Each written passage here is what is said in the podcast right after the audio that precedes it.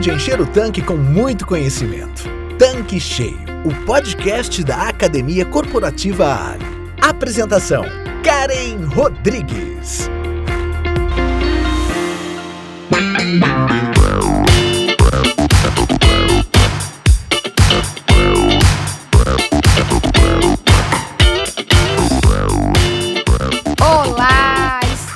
Começando mais um episódio do Tanque Cheio, o podcast da Academia Corporativa Ali. Na verdade, estamos começando a nossa nova temporada de 2023 e nada melhor do que falar sobre planejamento. Por isso, eu convidei aqui o Jonathan Rocha, que é consultor especialista em postos de combustíveis, palestrante, instrutor de técnicas de vendas e liderança e criador da plataforma online Posto Flix o ano nem é tão novo assim. Mas a gente sabe que muitas coisas começam a ter mais velocidade após o carnaval e os postos querem saber como colocar suas metas do ano em prática. Por isso, o papo de hoje vai ser sobre como colocar o planejamento de 2023 em prática, beleza? Ei, Jonathan, tudo bem?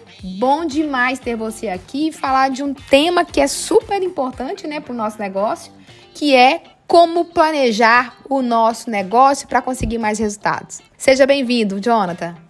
Olá, Karen, tudo bem? Que ótimo poder estar aqui novamente, viu?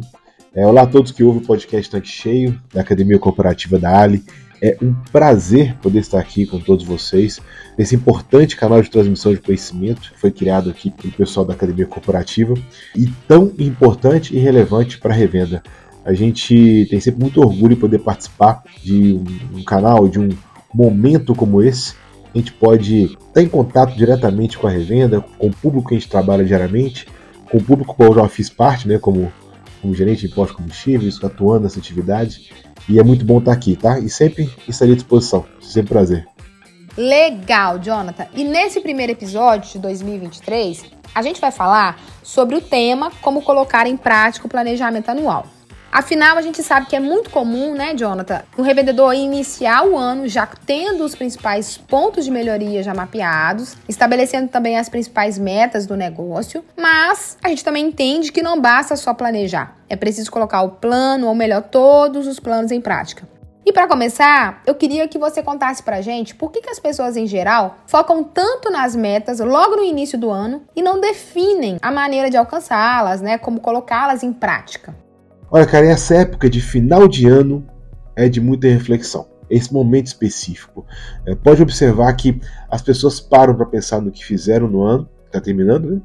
E sempre projetam os seus sonhos para o novo ano que está surgindo. É uma grande mistura de frustração, muitas vezes, que a pessoa ela tem alguns sonhos que de repente não conseguiu realizar, ao mesmo tempo que ela tem uma esperança de que o ano novo vai ser diferente, vai ser melhor, vai ser mais próspero. Para você ter uma ideia de como é que isso é significativo e como é que isso de fato reflete no dia a dia das pessoas, mais especificamente nos postos combustíveis, esse período de final de ano é quando eu mais tenho a agenda cheia. A minha agenda, cara, treinamentos, ela é muito sazonal, sabe? Ela tem uma sazonalidade interessante. Mas alguns períodos, historicamente, são mais cheios. Tipo, final de ano e virada de ano. Esse momento é quando a agenda estoura. Para ser mais exato, ali de outubro até fevereiro é o momento que eu sou mais acionado para realizar treinamento, para elaborar meta, para desenvolver lideranças, enfim, tudo que envolve melhoria de resultado. É, isso tudo tem uma relação sobre essa questão do espírito do ano novo e da nova, sabe? Esse momento de, de, de fortes emoções, é, ele favorece muito esse espírito que é só para o novidinho do, do revendedor assim, ó, ano que vem tudo vai dar certo. tipo aquela musiquinha do é, Hoje é um novo dia, de um novo tempo. E tem, e tem revendedor que tá esperando esse novo tempo até hoje, porque não, não consegue colocar em prática. Né? Ele tem o planejamento, faz todas as medições, faz todo o acompanhamento, mas faz um, um papel maravilhoso, mas não consegue colocar em prática. Né? De fato, se você não sabe para onde você quer ir, qualquer lugar serve. Então, planejar, colocar no papel é muito importante. Tá? Essa frase eu estou parafraseando Sêneca eu percebo, eu particularmente percebo, cara, que o revendedor, revendedora, muitas vezes ele quer que o barquinho de papel dele atravesse o Atlântico. Então ele tem um transatlântico, uma potência, mas ele coloca ali para poder dar uma voltinha no Largo de Funda, sabe? é, eles não conhecem muito bem a sua realidade em muitos casos, tá? Isso causa problemas na hora de tirar a meta do papel. Como ele não sabe exatamente qual o potencial que ele tem, ou não mede exatamente qual o potencial que ele tem, é, essa inobservância pode fazer com que ele crie metas que não, não batem muito com a realidade, depois não consegue executar e acaba se frustrando. Tirar as metas do papel, inclusive, é o que nós vamos discutir aqui hoje.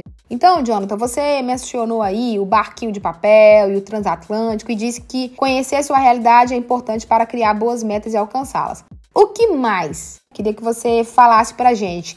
Vamos começar pelos erros. O que a revenda deve evitar na hora de montar essas metas e estratégias para o seu negócio? Cara, já vou responder essa pergunta, mas só abrindo um parêntese rapidinho, tá? É, muitas vezes eu chego no posto do cliente e a expectativa dele é que eu vou treinar a equipe que, assim, de uma hora para outra, num passo de mágica, num salabim bim bim, sem nenhum outro esforço dele, nem da gestão dele, o time dele vai começar a vender tudo que tiver e a vida vai ser mil maravilhas, sabe? É um ledo engano. Por isso que antes de iniciar uma atividade, eu geralmente eu me asseguro que algumas coisas contém naquele ambiente para poder até mesmo alinhar a expectativa. Eu tento investigar melhor alguns fatores no ambiente para poder saber se de fato a gente vai conseguir atingir a expectativa que o cliente tem, tá? Então, essa investigação, ela eu vou usar agora para poder responder essa pergunta, ou seja, como é que eu faço para poder medir se ele vai conseguir ter resultado positivo ou não em cima desse balizamento, tá? O primeiro deles, primeiro ponto que eu observo, é se a empresa possui uma cultura de vendas implantada ou se pelo menos está em via de implantação, se ele tem a ideia do que é uma cultura de vendas, ou se ele já está começando a implantar essa cultura no negócio dele. Gente já falou no podcast no passado sobre o que é uma cultura de vendas, mas só para poder dar uma refrescada na memória do pessoal, a cultura de vendas ela nada mais é do que um conjunto né, de ações e regras que você vai estabelecer, que a empresa estabelece, e que passa inclusive pela visão, pelos valores, mas principalmente pela missão da empresa ela vai direcionar o foco para melhorias do resultado da empresa, resultados em vendas, né, que é uma cultura de vendas nesse caso. Se isso não estiver muito bem alinhado, estabelecido, pode ser um bom ponto de partida para um fracasso. Então, quando está alinhadinho, quando está bem desenhado, isso sim é um bom sinal. Mas quando ela não está muito bem desenhado, começam alguns problemas, tá? Então é importante que a cultura de venda seja bem estabelecida ou esteja no caminho de ser estabelecida, ou seja, que essa reflexão sobre quais são os propósitos do negócio, qual é a missão do negócio, focado em resultados, já esteja sendo pensada. Um outro ponto, o segundo momento, outra observação que eu faço, é, e ainda parte constante da cultura de vendas, está nesse processo dentro da cultura, é assegurar que a remuneração variável dos funcionários esteja acontecendo, né, com base em metas individuais e coletivas. Então, se eu quero vender, eu tenho que trabalhar com vendedores. E vendedor, Karen, não trabalha por salário. Ele vive de meta e comissão. Isso me lembra uma outra coisa importante que é o seguinte: esse investimento do tempo no recrutamento e seleção ele é muito importante, porque eu tenho que contratar um funcionário que entende a importância, por exemplo, de um sorriso, entende a importância de um uniforme limpo, organizado, camisa para dentro, que acha relevante uma empresa que comissiona quando ele bate meta, que ele tem esse interesse em bater essa meta e conseguir ser comissionado, ter melhores salários, é perda de tempo total né, e pode frustrar o empresário no final do ciclo se a pessoa de repente não tem esse entendimento. Então, eu tenho uma equipe coesa com a minha missão, eu tenho uma equipe coesa com a minha visão, uma equipe coesa com meus valores, uma equipe que está junto nesse processo é sim muito importante. Outro ponto que também eu acho importantíssimo para garantir que você consiga tirar do papel suas metas, seu planejamento para o ano, é entender muito bem o que, que você quer. Aí parece meio uma pergunta meio boba, parece uma observação meio interessante, mas muitas vezes a, eu percebo que o revendedor não sabe muito bem o que, que ele quer. Você me der alguns vendedores fala comigo assim: Poxa, Jonathan, eu queria vender mais. Tá, mas mais do que? Quanto mais? E outra pergunta também importante: será que se você vender mais, é, você vai lucrar mais? Será que o que você quer, na verdade, não é lucrar mais e não vender mais? Porque são coisas diferentes. Você pode melhorar o mix direcionando para Alienergy, por exemplo. Eu posso direcionar para Alienergy essa venda e vender o mesmo volume total. Né? Eu vou melhorar o mix, vou aumentar o volume de área e vou diminuir o volume de combustível comum e vou lucrar mais. Ou seja, eu vou ter a mesma venda, o mesmo volume, porém vou ter um resultado final melhor, porque eu vendi um produto de maior valor agregado. E além disso, só para completar, eu ainda consigo fidelizar o cliente, porque o produto é bom. Então, com o produto de qualidade, eu consigo fidelizar mais esse cliente, pela eficiência e qualidade do produto. Então, o ponto é saber o que, que você quer. Sem isso, é, remar, remar, remar e correr o risco de chegar ao fim do, do, do novo ano falando assim: é, não estou feliz ainda, não, tô, não, não cheguei onde queria. É porque a pergunta inicial de onde você quer chegar não foi bem respondida, ela fica meio atravessada. Então, é importante entender o que, que você quer. E um outro ponto fundamental, né, que eu também considero, já estou falando de outro ponto já, está totalmente relacionado com o meu trabalho né, de treinador, se fazer a seguinte pergunta, de forma sincera e honesta, tá? Meu time, ele tem conhecimento para conseguir alcançar essas metas que eu estou estabelecendo aqui no papel? Porque quando eu peço para ser sincero, cara, é pelo seguinte: tem muito posto que eu vou e falo assim, aqui amigo, seu pessoal tem, entende do produto? Conhece o que vende? Tem conhecimento técnico do que está vendendo? Tem técnica de venda? Como é que tá aí? O pessoal fala assim: ah, não, minha equipe conhece muito de produto. Todo mundo que tem mais de 15 anos de posto, muita experiência, a pessoa sabe tudo. Ah, tá, beleza. Eu vou lá e pergunto assim: para que, que serve a Aliened? Para que, que serve a aditivada? A resposta que vem é assim: ah, limpa os bicos. Então fala assim: olha, sinceramente, eu não coloco no meu carro, porque ele topa o bico injetor, faz o carro beber mais. Então, assim. não tem conhecimento. Então, o conhecimento técnico e aprofundado, ele de fato ele é transmitido, ele é passado, ele é treinado, capacitado. E mais, é atualizado. A Lineage, por exemplo, acabou de ser lançada, então eu tenho que atualizar, eu tenho que informar o meu vendedor do produto, eu tenho que informar também sobre as técnicas de vendas, né? Não há uma formação técnica sobre o que eles vendem, na maioria das vezes, sobre como funciona, principalmente como vende o produto também. Importantíssimo lembrar que o que vendemos, Karen, ele é um produto de necessidade e não de desejo. São vendas que, se forem conduzidas incorretamente, elas são balizadas somente pelo preço. Mas, se eu coloco técnica, eu posso pegar essa venda de necessidade e transformar muitas vezes numa venda de desejo, que é uma venda muito mais valorizada. Eu transmito é, importância do produto na vida do cliente, ele vai perceber que aquilo ali de fato tem uma utilidade relevante na vida dele. Tudo isso é ensinado e tem que haver treinamento para isso, cara. Então, já temos aí três dicas para fazer o plano de meta sair do papel. E a gerência, Jonathan? Qual que é a participação da gerência, do gestor ali, nessa obtenção das metas do posto? Participação? Nesse ponto eu sou muito categórico, tá? Em dizer assim, que sem o gerente a meta não acontece. Ponto. Simples assim. Quando eu falo gerente, tá? É o gerente geral, geral do posto, quando é somente ele, então é, o gerente, gerente de pista, né, o chefe de pista, como o pessoal também chama, é o profissional que está ali com a equipe de trabalho, aquela pessoa que tem um relacionamento direto com os vendedores de pista, que alguns chamam de frentista ainda, tá? Esse é o cara que eu estou dizendo, ou a profissional que eu estou dizendo. 100% dos trabalhos que eu realizei que não obtiveram aquele resultado que eu esperava, ou cresceram menos do que eu esperava, eu tinha uma, uma observação que faria X e fez um pouco menos, tá? Nesse ponto, eles têm relação direta com o nível de comprometimento do gerente. E quando eu falo comprometimento, não confunda com envolvimento. Para entender as diferenças, vou contar um caso para vocês aqui, um caos, né? Eu sou mineiro, posso contar um caos. Uma galinha, um porco, uma vaca e um boi falaram assim: vamos abrir uma hamburgueria, certo? Aí o sanduíche principal ia ser o tal do X, é, Cheese Egg Bacon. Então, o que, que ele tinha? Ele tinha hambúrguer bovino, né, que é um, um hambúrguer, eu tinha ovo, eu tinha queijo e eu tinha bacon. Cada membro da equipe ficou responsável por um ingrediente na hora lá. Aí vamos lá. A vaca que ela deu? A vaca deu leite, né, para poder fazer o queijo. Legal, bacana. O que, que a galinha deu? O ovo. Ela botou ovo e entregou. Tá aí o ovo aí, ó, para poder fazer o, o egg, né? O ovo. O que, que ficou pro boi e pro porco? Tiveram que tirar da própria carne os ingredientes para um hambúrguer e para o bacon, para poder ficar top o produto, né? Para poder agregar o produto. Em resumo, nesse caso específico, apenas exemplificando, a galinha e a vaca elas estavam envolvidas com o processo. Fez o dela lá e beleza. O porco e o boi estavam comprometidos. Estava na carne deles, fazia parte deles aquele trabalho que está sendo colocado. Então, o que se espera de um gerente é comprometimento.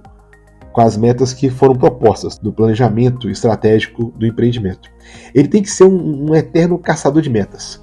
Ele tem que fazer acompanhamento constante. Ele tem que dar transparência, tem que demonstrar para a equipe o que está sendo realizado. Isso é diariamente, até de hora em hora. Em alguns casos eu coloco com uma frequência menor para que você possa recuperar rápido. Então, assim, motivar, ensinar. Eu vejo muito líder, muito gerente delegando o treinamento de novos para o melhor frentista, isso está errado. Quem tem que treinar o novato é o gerente, é o chefe de pista, a pessoa que vai conseguir transmitir de forma bem clara e inequívoca a cultura do negócio. Ele tem que cobrar, tem que dar feedback, ele tem que ter perseverança para poder obter resultado, porque não é fácil. Nem todo dia é tranquilo, tem dia que está difícil, tem dia que as coisas não viram muito bem, então ele tem que perseverar, ele tem que insistir, ele tem que, ele tem que persistir. O gerente, né, cara, na minha opinião, ele é o tal do maestro do pulso. Faço algumas palestras nesse sentido. Ele recebe orientações do revendedor, ou da revendedora, né? Ele repassa e organiza a equipe ele ouve os clientes. Então, assim, ele é o meio de campo dessa arena que é um posto de combustíveis. Ele é peça fundamental que também precisa receber capacitação. Porque, afinal de contas, ele sabe dar um feedback, ele sabe motivar a equipe, sabe treinar os novos que entram. É, porque quando eu faço treinamento, eu vejo que não tem muita, muita noção de como é que realiza um treinamento, tem dificuldade de fazer isso. Ele sabe realizar um processo de recrutamento e seleção, ele sabe como é que ele recruta e seleciona um profissional ele consegue evoluir o time, ele consegue pegar aquele pessoal que está lá e transformar aquela equipe, consegue melhorar, aprimorar aquele pessoal, consegue transmitir um nível de consciência profissional que facilite o dia a dia daquele vendedor.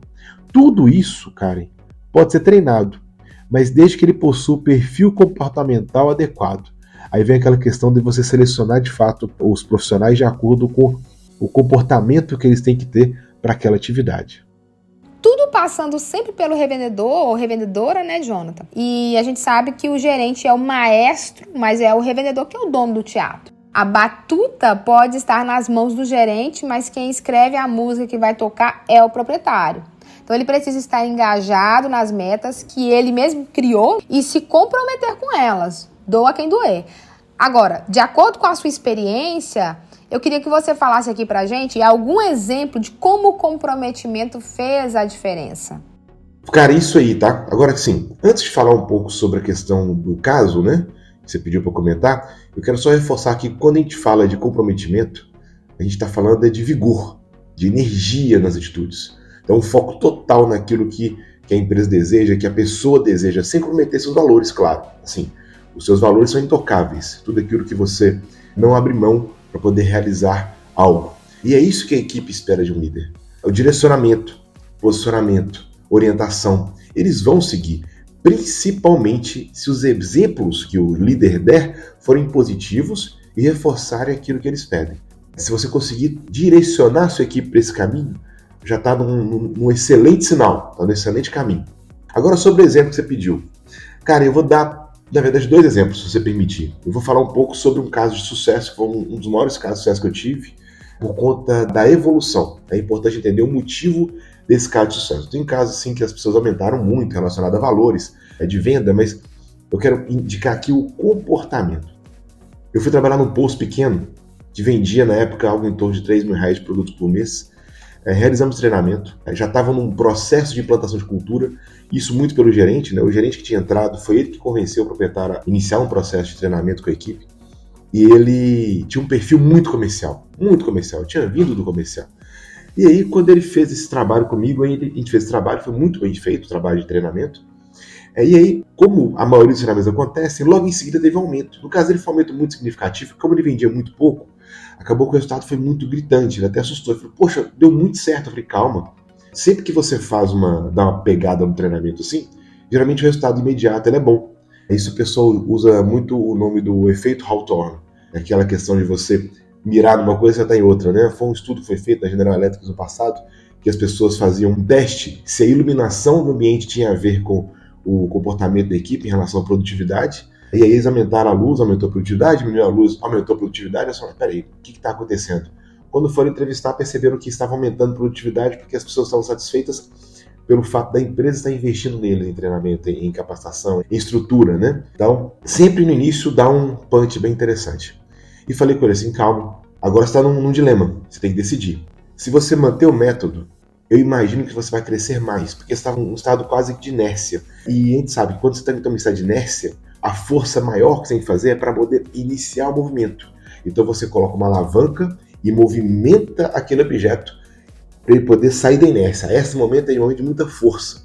Mas a partir daí, se você continuar com o movimento, você vai fazer talvez menos força que no início, mas um movimento contínuo, essa pedra vai continuar, esse, esse objeto vai continuar se arrastando e você vai continuar crescendo até aumentando a velocidade. É o caso dele. Se você parar, você vai voltar ao ponto zero e você vai regredir. É isso. Se você continuar empurrando, a chance de você aumentar e melhorar os resultados é alta, porque sua praça é boa. Em cima da análise que a gente tinha feito, a praça era boa, a clientela é boa, a equipe comprou a ideia, a equipe gostou do trabalho, porque tinha comissionamento, o pessoal começou a gostar da ideia, então tá na sua mão. Ele falou, beleza, e continuou. No que ele continuou, ele conseguiu aumentar o resultado muito depois da nossa saída. Só para poder explicar um pouco melhor em relação a valores, quando eu comecei, quando parou, ele aumentou em três vezes, mas não se expande com o valor, tá? O valor que ele iniciava era muito baixo. Então, ele aumentou em três vezes o que ele vendia. Hoje, depois de. Já passou mais de seis meses de trabalho, ele já conseguiu aumentar em dez vezes o que ele fazia. E continua progredindo, ou seja, ele tinha uma demanda reprimida. E por conta do trabalho feito em cultura de vendas, ele conseguiu um resultado expressivo. Esse foi o mais interessante que eu tive. Em matéria de valores não é tão alto, mas em matéria de comportamento do gerente e da equipe, eu acho brilhante. Então a gente pode pegar alguns sintomas né, desse resultado positivo. Primeiro, eu tenho um líder que comprou a briga. Isso é muito importante. Um líder que comprou a briga, ele quis, ele, ele engajou, ele replicou o, o trabalho, ele treinou a equipe, ele investiu no capital humano, ele tinha essa vontade de implantar esse sistema de metas para poder superar os objetivos. Então, ele tirou do papel mesmo, ele movimentou a roda. Segundo, eu tive uma equipe capacitada, treinada, orientada, então ele tinha um, perfil de pessoas voltado para a parte comercial. Inclusive, ele até chegou a mexer em equipe nessa época, eu lembro disso. E por fim, tinha um apoio da liderança, ou seja, o proprietário do posto, revendedor, ele comprou a briga e apoiou o projeto. Então, você tem um conjunto de coisas positivas que fizeram com que as coisas saíssem do papel, as coisas aconteceram. Mas eu também tem casos que não aconteceram, e aí vou citar um deles aqui agora para você, cara. Eu tive um cliente que era uma rede de postos, a gente fez um trabalho com eles, realizamos trabalho, treinamos a equipe toda, um treinamento muito bem feito, demorou um pouco de tempo, porque estava em cidades distintas, né, então a gente ficou rodar um pouco, e após o treinamento, eu tive algumas considerações relacionadas ao pessoal da, da, da gestão, que não estavam tão engajadas no processo. Alguns não participavam do treinamento da maneira que tinham que participar, outros talvez participavam, mas eu percebia que no olhar, a gente trabalha com treinamento, né, cara? A gente percebe no olhar das pessoas ou no comportamento em sala um olhar um pouco mais crítico, um pouco menos crente que aquilo ali funcionaria ou não, que ele daria certo ou não. Então a gente observando isso, eu falei, olha, tem que acompanhar de perto. E também tem outro ponto que eu achei que foi condição decisiva para que não acontecesse, foi o que aconteceu até depois. Foi quando as promessas que foram feitas na entrada não aconteceram na saída, ou seja, prometeram alguns condicionamentos, alguns gatilhos, né, poder movimentar aquele, aquele, trabalho, mas no final do período eles cumpriram parte do, do, do acordo. Então, percebam, o proprietário do posto, ou seja, a, a, os proprietários dos postos não estavam comprometidos com o trabalho, mesmo porque mudaram as regras no meio do jogo, isso é muito ruim, isso acaba criando uma desconfiança muito grande na equipe. Você tinha também alguns gestores que não, não estavam engajados no processo, não estavam crentes naquele processo, que ele de fato funcionaria, de que ele de fato alavancaria seus resultados, e você tinha uma equipe que era espelho da liderança. Então, se você olha para o seu gerente e vê que ele não está acreditando, que ele mesmo desqualifica o trabalho que está sendo feito em relação à cultura de vendas, ele vai ter dificuldade de cumprir aquilo, porque é um top-down, ou seja, vem de cima para baixo. São sintomas claros de um lugar que não terá resultados muito positivos. Nesse caso especificamente, como a maioria das vezes, o primeiro mês ele é muito positivo. Existe uma métrica né, que, a gente, que a gente calcula, e o primeiro mês ele foi bom, não foi o esperado que eu queria, mas ele foi bom, melhorou, gerou uma certa satisfação nos vendedores.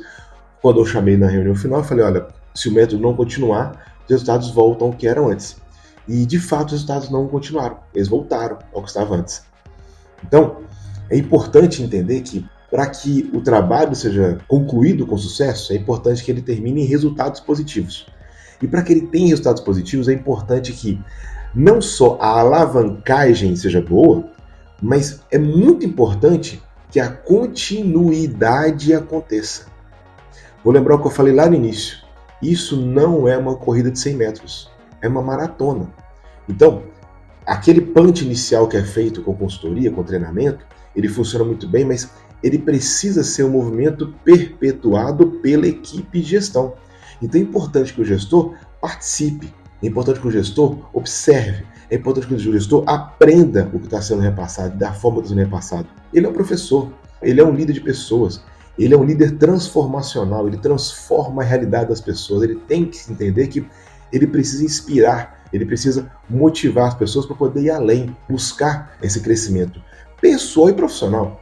E quando a pessoa entende que o resultado positivo dele depende somente dele, ele melhora não só como profissional, mas também melhora como pessoa.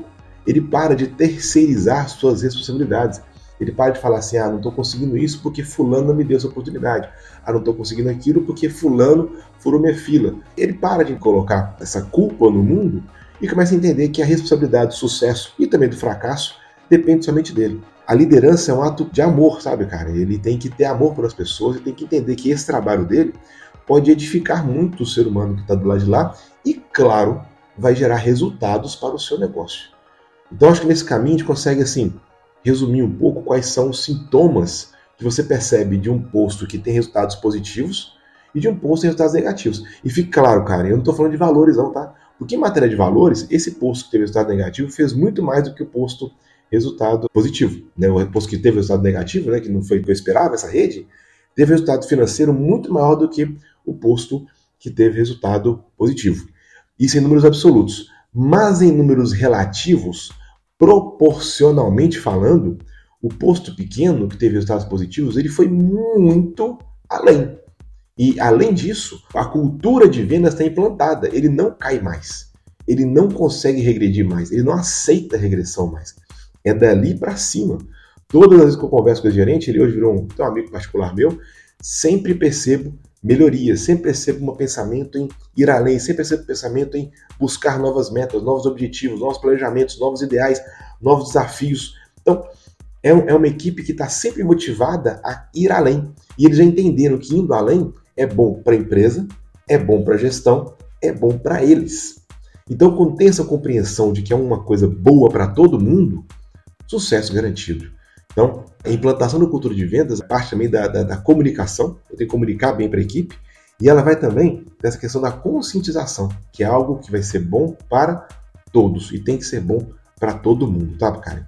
Acho que essa que seria a informação voltada para essa questão de caso positivo, caso negativo a gente conseguiu ilustrar bem a distinção de uma para outra e deu a perceber que exatamente onde uma foi competente, a outra não conseguiu ter a mesma competência e nós tivemos esse disparate de resultados em números relativos.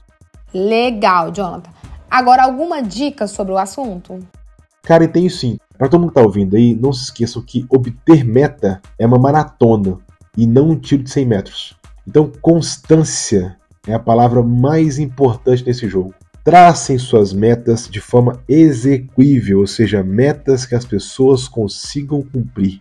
Apresente as metas para o time, mostre como é que você chegou naquele número, mostre qual o objetivo com aquilo, mostre como que eles podem rentabilizar, como é que eles podem ganhar mais, como é que eles podem ser melhores reconhecidos para a obtenção dessas metas. Mostrem de forma clara o que, que eles devem alcançar e o que, que eles vão receber por esse esforço extra, né, esse esforço adicional no dia a dia deles. Quando for apresentar as metas, uma outra sugestão importante é o seguinte: faz de maneira mais palpável. Porque às vezes o pessoal vira e fala assim: olha, sua meta, amiga, é bater dois mil reais de venda por mês. O cara assusta, o cara fala, pô, dois mil conto. O salário dele tá nesse patamar.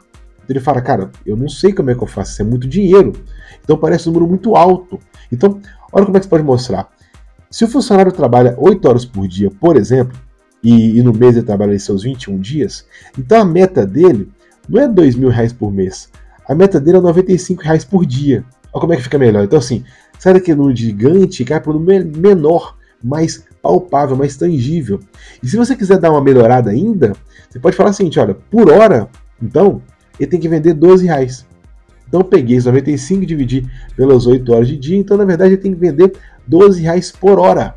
Se ele atende 80 carros por dia, que é mais ou menos uma média razoável, claro, de acordo com o tamanho do posto, de acordo com o fluxo, mas vamos colocar aí 80 carros, ele tem que vender a cada 8 carros que ele abastece uma coisa. um cheirinho, um shampoozinho, um óleo, um aditivo. Se for mix, ele tem que convencer um cliente a colocar um combustível aditivado, que no caso é a Energy. Então, ele tem como fazer isso. Ele precisa entender que é mais simples do que parece. Tá mais fácil bater a meta do que parece.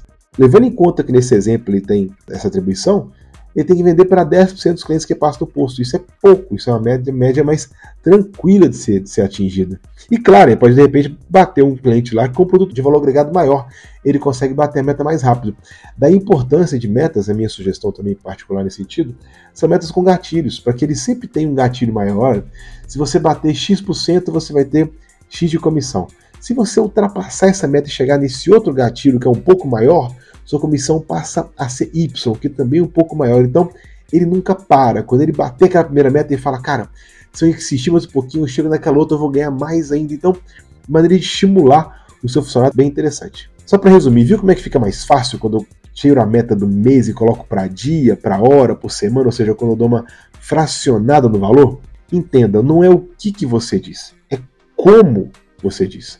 E é por isso, inclusive, que eu sou um adepto a conferência de meta a cada, no máximo, meio duas horas.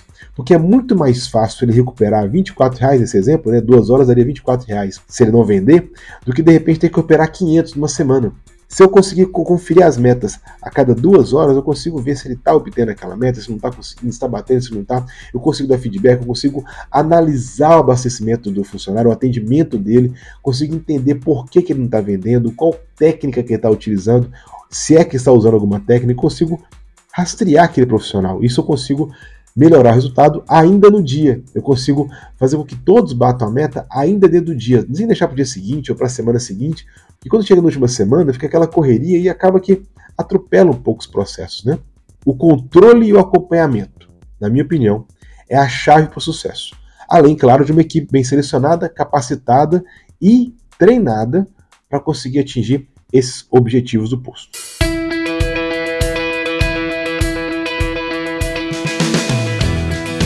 Jonathan, o papel a gente sabe que aceita tudo, né? Eu falo muito isso, gente. PPT e Excel, pelo amor de Deus, a gente tem que ter mais acabativa do que iniciativa e desenho bonito no papel. Né? Escrever uma meta é um objetivo, é bem interessante, mas tirar do papel demanda trabalho, né? Árduo, né? Duro comprometimento, como você disse, né? E o envolvimento de todos da equipe. O novo ano chegou, já está aí, muita gente espera o carnaval para iniciar o ano, mas o quanto antes começarmos, maiores as chances de sucesso. Então, Jonathan, foi um prazer recebê-lo aqui com a gente.